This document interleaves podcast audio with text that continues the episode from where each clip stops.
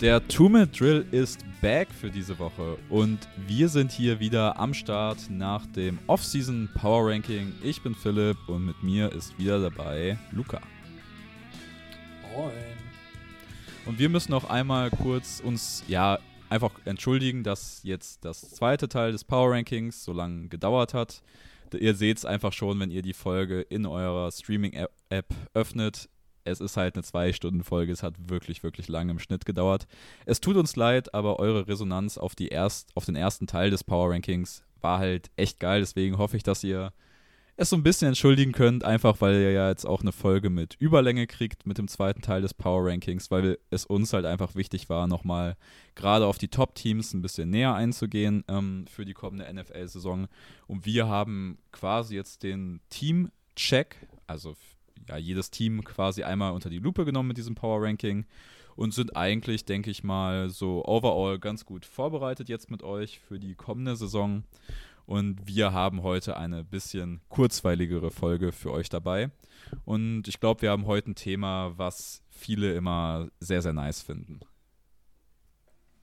Genau, wir haben euch Breakout-Kandidaten mitgebracht. Ich glaube, wir haben jetzt sogar nur Second-Year-Player äh, tatsächlich hinterher genommen, obwohl wir auch gesagt haben, wir, es könnte auch ein Spieler im, weiß ich nicht, zehnten Jahr oder der gerade noch im Winter seiner Karriere ist und wieder heraustritt. Ähm, wir haben jetzt, glaube ich, wirklich nur äh, zwei Jahr Spieler genommen. Ja, Möchtest du einfach direkt mal anfangen? Ich würde sagen, wir gehen vorher noch einmal ganz kurz in die News rein, weil wir haben eine interessante News. Ähm, ist nicht viel passiert, ist immer noch Preseason. Es gibt noch ja keinen verletzten äh, Superstar, über den wir jetzt reden könnten. Aber ein Superstar hat seinen Payday gekriegt und das ist Chargers Safety Dervin James. Vier Jahre, 76 Millionen, knappe 20 Millionen pro Jahr. Und ja, das ist halt für gerade für die Safety-Position einfach ein Monster-Deal jetzt. Ja, ist wahrscheinlich, wenn er fit ist, der beste Do-It-All-Safety.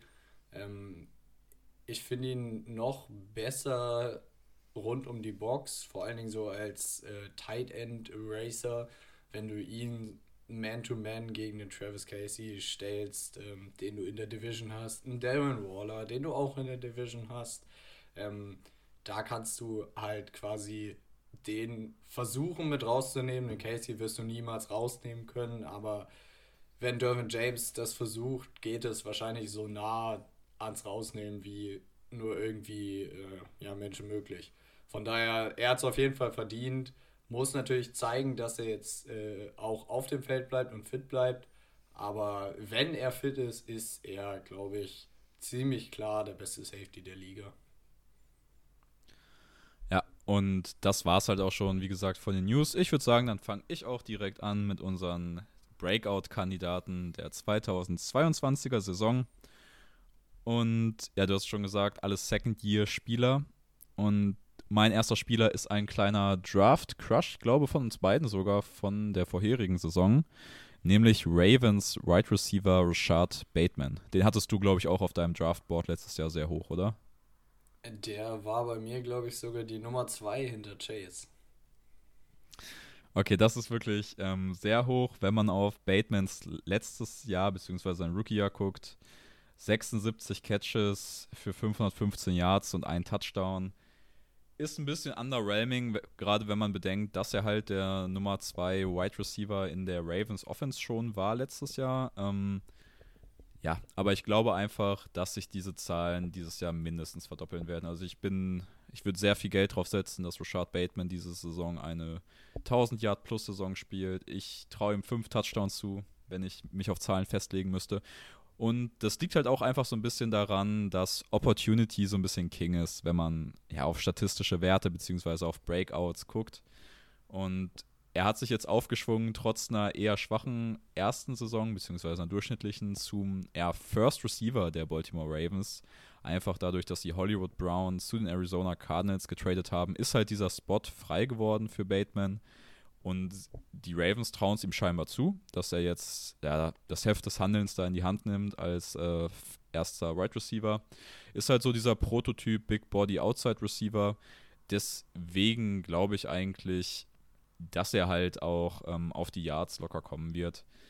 Wenn man so dahinter guckt, gerade ins Receiving Core, dann hast du da halt so ein paar Role-Player, gerade mit Devin Duvernay oder Taylor Smith. Ähm, du hast natürlich bei den Ravens gerade dieses Jahr durch den Draft nochmal eine gut aufgestockte Receiving-Tight-End-Gruppe.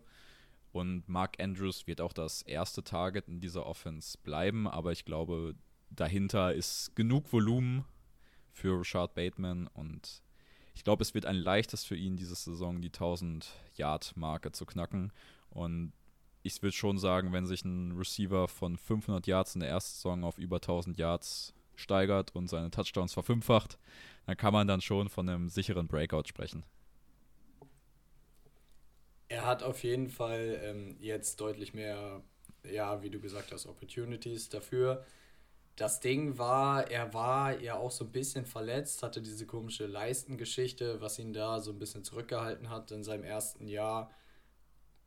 Das Problem an der Sache ist so ein bisschen, wenn er diesen Breakout nicht liefert, dann sehe ich echt ein bisschen schwarz für die Ravens Offense, beziehungsweise mache ich mir da echt Sorgen um die, weil du setzt jetzt quasi alles auf diese Karte, dass Bateman auf jeden Fall den Breakout hat.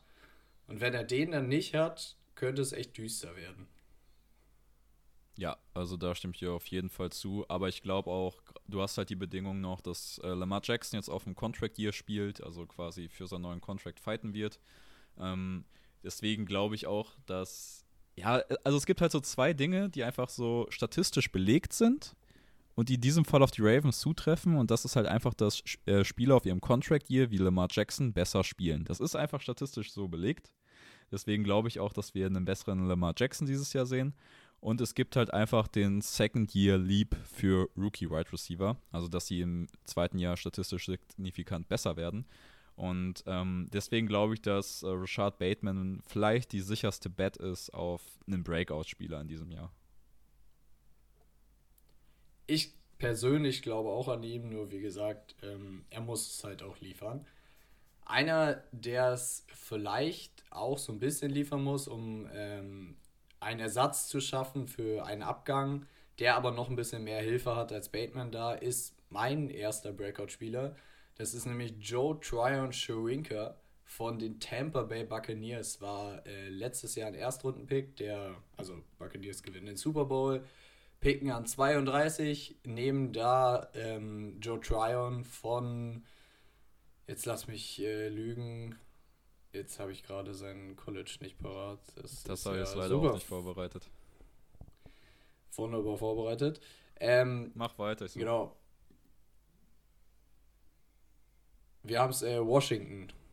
Ja, ich wollte die ganze Zeit Washington sagen, ich war mir nur nicht 100% sicher. Genau, von Washington kommt der Mann. Ähm, ja, letztes Jahr schon gut angefangen eigentlich ist ein bisschen später erst aufs Feld gekommen, ist für Rookies äh, normal, musste sich erst so ein bisschen durch die Rotation wühlen. Du hattest noch JPP letztes Jahr, den hast du jetzt verloren. Da soll so ein bisschen Joe Tryon sich reinfinden und äh, diese Rolle quasi übernehmen.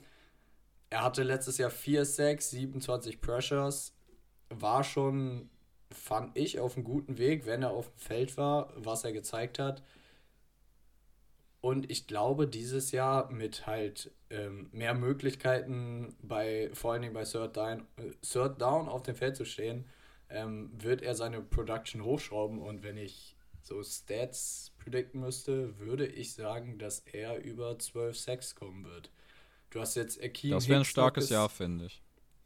Ja, das wäre auf jeden Fall ein starkes Jahr, aber ich traue es ihm zu, weil er ist ein ja, physisch so talentierter Rusher, der halt roh aus dem Draft gekommen ist, hat jetzt aber quasi hinter den Besten der Besten gelernt. Du hast hinter, ähm, konntest hinter Shaquille Barrett lernen, der ähm, ein Jahr, glaube ich, die NFL in Sex auf jeden Fall angeführt hat. Dann hattest du JPP auch ähm, zum dahinter lernen. Hast jetzt Akeem Hicks geholt, der schon ein bisschen älter ist, aber immer noch, glaube ich, äh, viele Tricks in, seiner, in seinem Backpack hat. Akeem Hicks hat Tricks, ja. Wunderbarer Reim an der Stelle. Von daher glaube ich, äh, Joe Tryon ist halt unter den besten äh, Voraussetzungen da, ein großes Jahr zu haben. Wir wissen, dass äh, Todd Bowles, der Head Coach, generell eine sehr aggressive Defense coacht. viel blitzen wird. Das wird, äh, dann wird Tryon einfach viele ja, Möglichkeiten haben, ähm, den Quarterback zu rushen. Von daher glaube ich da auf jeden Fall an den Breakout. Ja, also das deckt sich auch vor allem mit dem, was wir gerade Richtung Ende letzter Saison von ihm gesehen haben, dass er einfach, wenn er auf dem Platz stand, sehr, sehr produktiv war. Ähm, mein zweiter Breakout-Spieler, den haben wir letztes Jahr noch gar nicht auf dem Feld gesehen, weil er eine Season-Ending äh, hatte. Und die Rede ist vom, ja, Jaguars First Round Pick aus dem letzten Jahr, Travis Etienne. Und auch da muss man sagen, ist Opportunity so ein bisschen King. Ähm, James Robinson hat sich die Achillessehne gerissen letztes Jahr, wird diese Saison die ersten Wochen auf jeden Fall verpassen. Das heißt, Travis Etienne hat so circa 5, 6, 7 Wochen das äh, Jaguars Backfield ganz für sich alleine. Ähm, ist fit, sieht, sieht auch sehr frisch aus ähm, jetzt in der Preseason. Und ja, die Jaguars sind ja jetzt quasi umgestellt von der ja, von einer sehr, sehr ja, biederen Offense zu der Doug Peterson Offense, die natürlich die Running Backs gerade im Kurzpassspiel sehr mit einbezieht. Das ist das, was Travis Etienne und auch äh, Quarterback Trevor Lawrence schon aus dem College zusammen kennen.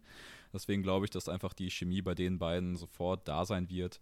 Travis Etienne, wenn ich mich da auf Zahlen festlegen müsste, ich denke 1200 Total Yards und 10 Total Touchdowns sind drin. 10 Total Touchdowns ist ein bisschen viel, aber ich traue es ihm durchaus zu einfach weil er sehr, sehr viel Volumen kriegen wird, gerade am Anfang der Saison. Ich kann mir aber auch gut vorstellen, wenn Robinson dann quasi als primärer Runner ähm, zurückkommt, muss man natürlich auch gucken, wie das aussieht nach einer Achillessehnenverletzung. Dann glaube ich schon, dass äh, Travis Etienne sehr viel prozentuale Snaps an Robinson verlieren wird. Ähm, das ist aber auch, finde ich, völlig normal bei diesem Typ Running Back, der Travis Etienne ist. Den willst du halt immer frisch halten, den willst du gar nicht ähm, bei jedem Down auf dem Feld haben. Und ich glaube, dass das wirklich eine Saison sein wird, wo Travis Etienne zeigen kann, wieso er vielleicht ja trotzdem zu hoch im Draft gegangen ist, aber wieso er halt in dieser Fringe ersten Runde die ganze Zeit gehandelt wurde, weil er halt einfach so ein extrem explosiver Spieler ist, der sehr viel Yards after the catch produzieren kann aus dem Passspiel raus, ähm, sehr elusive ist im Run Game und einfach diesen Breakaway Speed hat, der halt die Big Plays ermöglicht. Ähm, wir mochten Travis Etienne beide sehr gerne vor dem letztjährigen Draft. Äh, du, glaube ich, sogar lieber als ich noch. Ähm, er war für ich mich trotzdem. Auf 1. Ich hatte ihn, ja, ich hatte ihn auf, hatte ihn auf 3, war trotzdem für mich ein früher Zweitrunden-Pick. Ähm, von daher sehen wir ja beide das Potenzial. Und Travis Etienne geht so ein bisschen Hand in Hand mit Trevor Lawrence, finde ich auch, weil ich glaube, dass Lawrence die Saison deutlich, deutlich besser spielen wird. Ja, ich hatte Lawrence erst auch als Breakout-Kandidaten und dann haben wir uns dafür entschieden, das so ein bisschen zusammen zu mixen mit Etienne, weil wenn wir schon mal bei den Jaguars sind, können wir da auch über Lawrence sprechen. Noch ein Wort zu Etienne. Ich glaube, dass er in seiner Karriere niemals über 1000 Rushing Yards haben wird. Ich habe auch Total Yards gesagt. Genau, du hast auch Total Yards gesagt, das ist vollkommen richtig, weil er hat sogar im Camp teilweise mit den Receivern trainiert, also nicht mal mit den Running Backs. Von daher ähm, ist er da, glaube ich, schon, oder wird da relativ klar, was seine Rolle im Team sein wird. Er wird wahrscheinlich so ein bisschen, ja, der Do-it-all-Mann in der, so ein bisschen aus der McCaffrey-Rolle vielleicht, nur weniger. In den ersten Wochen denke ich schon. Denke ich mal. So, ja. Also solange James Robinson nicht zurück ist, denke ich auch, dass er gerade auf dem Boden die meisten Snaps spielen wird für die Jaguars. Ja, und Trevor Lawrence war letztes Jahr ja auch gar nicht schlecht, äh, vor ja, allem okay. zum Ende hinaus. Ähm, es war, also seine Performance war ein bisschen besser, als seine Zahlen äh, gezeigt haben. Da war natürlich noch viel Luft nach oben, aber ich finde, den Umständen entsprechend war es hinten raus gar nicht so schlecht, wie man vielleicht, also Zach Wilson denke ich, wäre da viel, viel, viel mehr untergegangen als Trevor Lawrence im Gesamtbild der Jaguars. Von daher glaube ich, dass jetzt mit dem erfahrenen Coach äh, in Doug Peterson, mit jetzt ja wahrscheinlich das erste Mal einer vernünftig konzipierten Offense, wird da auf jeden Fall so viel Raum nach oben sein und ähm, Trevor Lawrence wird dann definitiv mehr Hilfe bekommen und deswegen alleine schon ein deutlich, deutlich besseres Jahr haben. Ja, das würde ich so unterschreiben. Ich glaube auch, dass man bei Trevor Lawrence einfach von den Ansätzen, er sah von den Ansätzen besser aus, fand ich letztes Jahr als Zach Wilson. Ähm, würde trotzdem Zach Wilson jetzt an dieser Stelle nicht abschreiben, aber wenn ich jetzt meine Hand dafür ins Feuer legen müsste, wer von beiden eher funktionieren wird, dann ist das ganz klar Trevor Lawrence. Ähm, ich glaube auch, dass Trevor Lawrence halt too good to fail ist. Das habe ich letzte Saison schon in der Draft-Vorbereitung gesagt. Ähm, das ist halt eine Frage, wie lange er braucht und wie hoch das Ceiling dann am Ende wirklich ist, aber ich kann mir nicht vorstellen, dass er halt schlechter als ein durchschnittlicher Starting Quarterback werden wird auf lange Sicht. Und das bedeutet halt immer, dass du deinen Job in der NFL hast. So. Ja, ich würde sagen, wir machen weiter. Ich würde auch sagen, wir machen weiter. Wir kommen zu ja, einem auch meiner Draft Crushes aus dem äh, letzten Jahr, nämlich Javonte Williams. Fand ich als Running Back absolut, ja, weiß ich nicht, einfach faszinierend, weil so ein Tackle Breaker hast du in der NFL selten gesehen. Und im College war er das und dann war halt die Frage, hm, ist das übertragbar in die NFL? Und nach einem Jahr kann man schon sagen, ja, man hat Ansätze davon gesehen. Er hat ähm, 31 äh, Broken Tackles gehabt. Das war ähm, Liga-Höchstwert auf die Rushes, die er ähm, halt äh, hatte. Er hatte jetzt, lass, jetzt habe ich gerade 203 Rushing Attempts, dafür 31 ge gebrochene Tackles. Das ist ähm, schon ziemlich stark und hat dann noch 2,3 Yards nach Contact halt ähm, produziert. Und da hast du einfach gesehen, was für ein Typ Runner er ist. Der läuft dich halt einfach über und interessiert sich dann nicht, ob da sonst wer kommt, sondern er rennt straight drüber. Und ich fand es einfach so faszinierend zu gucken. Er hat jetzt Melvin Gordon noch als ja, quasi Konkurrenz in seinem Backfield. Der wurde spät wiedergeholt von den Broncos, weil es war, er war lange auf dem Markt und da war irgendwie so das Gefühl, hm, okay, niemand will Melvin Gordon sein. Dann haben die Broncos halt gesagt, hier hast du Bock, äh, nochmal zu uns zu kommen, weil hat ja letztes Jahr ganz gut funktioniert. Ich glaube aber, dass dieses Jahr ähm, Javonte Williams auf jeden Fall der Leadback sein wird und auch wenn Melvin Gordon letztes Jahr nicht schlecht ausgesehen hat, glaube ich schon, dass sie mit so einem 70-30 Carry-Split in Richtung Javonte Williams gehen, weil man hat halt gesehen, dass es keine Priorität der Broncos war, unbedingt Melvin Gordon wiederzuholen, sondern es war halt mehr so, hm, okay, er ist noch da, schmeißen wir noch ein bisschen Geld hin und ähm, haben dann unseren zweiten Running Back Spot sicher und haben da auch Qualität. Aber ich denke schon, dass äh, Williams die Zukunft ist und dass er hinter der low-key gar nicht schlechten Broncos Offensive Line, die jetzt auch mehr oder das Run-Game der Broncos wird mehr entlastet dadurch, dass das Pass-Game wahrscheinlich deutlich besser funktionieren wird als letztes Jahr, einfach weil du viel, viel besseren Quarterback hast.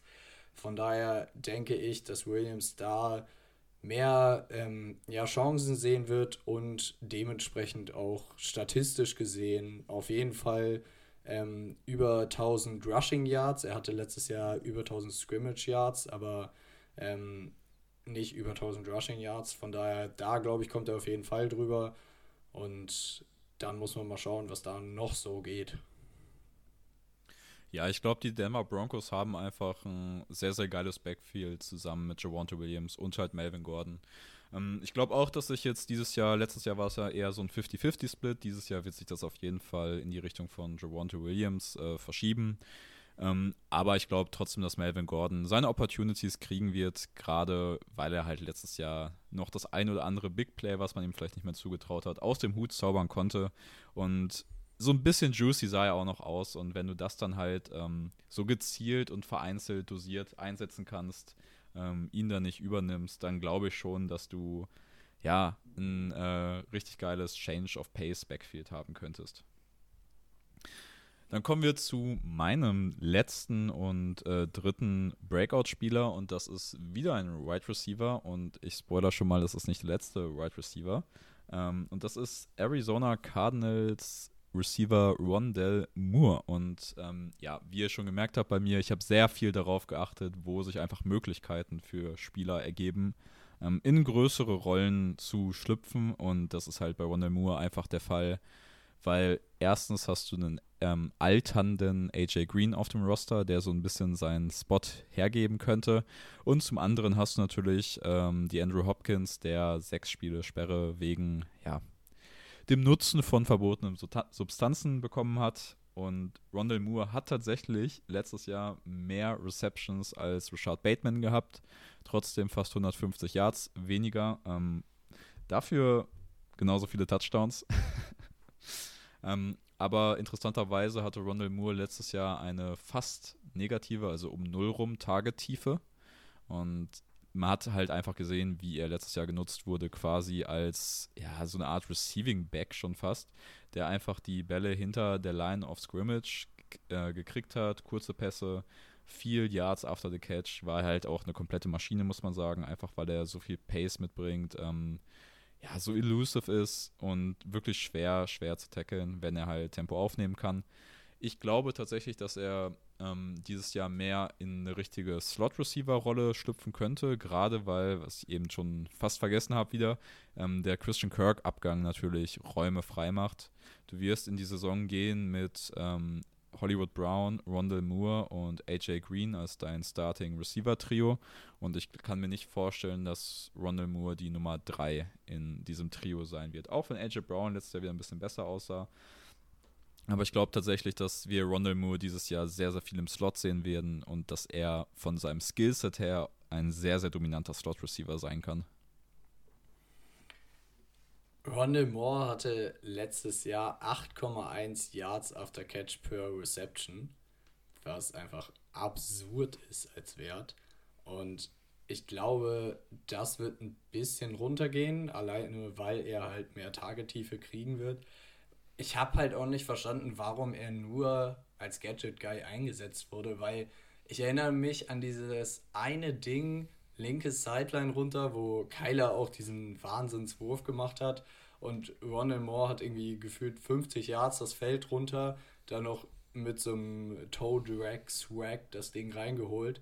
Ähm, habe ich damals auf Twitter gepostet, weiß ich noch das war einfach absurd und deswegen habe ich nicht verstanden. Da hat man ja gesehen, dass er auch andere Sachen kann, auch tief das Feld runter. Und ich hoffe auch, dass ähm, vor allen Dingen mit der Hopkins-Sperre und dem Kirk-Abgang, dass er jetzt diese Slot-Rolle für sich klar machen kann, weil man muss ganz ehrlich sagen, er muss auch lang, Entschuldigung, muss dann auch langsam mal einen AJ Green verdrängen, der auf jeden Fall nicht mehr im, in seiner Prime ist.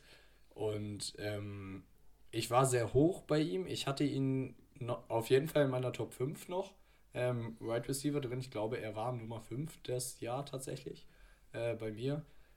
Ich fand den einfach ja auch so ultra spannend. Ähm, und ich wünsche ihm das Beste und glaube auch, dass er, wenn er jetzt ein bisschen ja, anders eingesetzt wird, dass er da ein paar mehr Plays auch das Feld runter machen kann. Ja, also ich finde, er wurde ja, du hast gesagt, Gadget Guy. Ähm, ja, da wurde er halt, als das wurde er eingesetzt, aber er wurde ja quasi jedes Spiel konstant als quasi dieser Gadget Guy eingesetzt, weil 54 äh, Receptions, die er hatte, das ist halt eigentlich gar nicht so wenig, mit 68 Targets auch noch ähm, in der Rookie-Season. Und ja, also ich, er wurde letztes Jahr schon benutzt in der Offense. Ich glaube, dass wir dieses Jahr, äh, gerade am Anfang der Saison, habe ich ja schon gesagt, ähm, AJ Brown als den äh, ja, First Outside Receiver, dann Ronald Moore im Slot und AJ Green als den ähm, Hollywood Brown, nicht AJ Brown, sorry, ähm, und dann halt AJ Green auf der anderen Outside-Rolle sehen werden und dann im Laufe der Saison wird natürlich die Andrew Hopkins wieder die ähm, Haupt, also wird der Ex-Receiver sein in der Offense, dann wird, denke ich mal, Rondell Moore im Slot bleiben und AJ Green quasi so ein bisschen, ja, aus dem Roster, also aus dem Starting-Lineup verdrängt werden von Hollywood Brown, der dann quasi die Seite wechseln wird wahrscheinlich. Ich würde sagen, wir machen jetzt den letzten auf unserer Liste. Das ist nämlich mein dritter Breakout-Kandidat. Das ist ähm, Joshua Palmer von den Los Angeles Chargers, der dieses Jahr die ziemlich klare Nummer 3 wahrscheinlich sein wird bei den Chargers. Er wird auf jeden Fall nicht an Keenan Allen vorbeikommen. Er wird auch nicht an Mike Williams vorbeikommen, der gerade erst einen äh, neuen Vertrag bekommen hat. Von daher, er wird ziemlich sicher die 3 werden. Hatte letztes Jahr 33 Receptions für 353 Yards. Die Sache ist, in der Ravens Offense zum Beispiel würde ich den dritten Receiver nicht highlighten, weil ich glaube, dass da einfach ähm, das Passing-Volumen nicht da ist, den dritten Receiver ähm, noch so viele Targets zu füttern.